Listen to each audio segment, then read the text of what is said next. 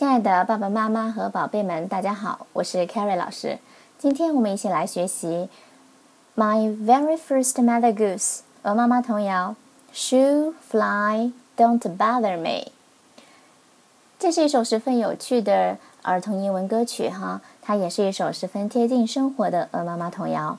我们一起来看一下童谣的内容。Shoo fly, don't bother me. Shoo fly, don't bother me.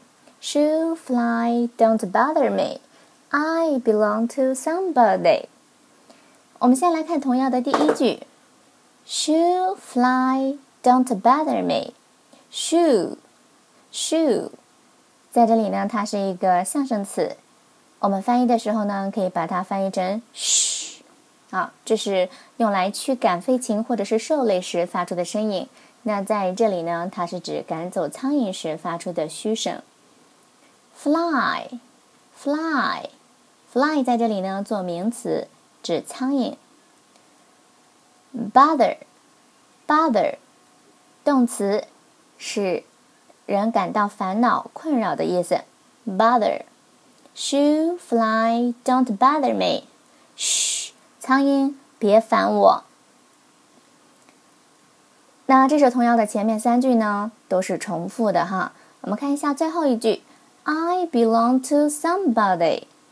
belong，belong，在这里呢是指属于，belong to 表示属于某个人的哈，belong to somebody。somebody 呢在这里是指某人的意思。I belong to somebody，在这里呢指的是我可没时间理你。好，嘘。苍蝇，别烦我，我可没时间搭理你。那现在我们可以打开书，大家一起看到第十一页的图片。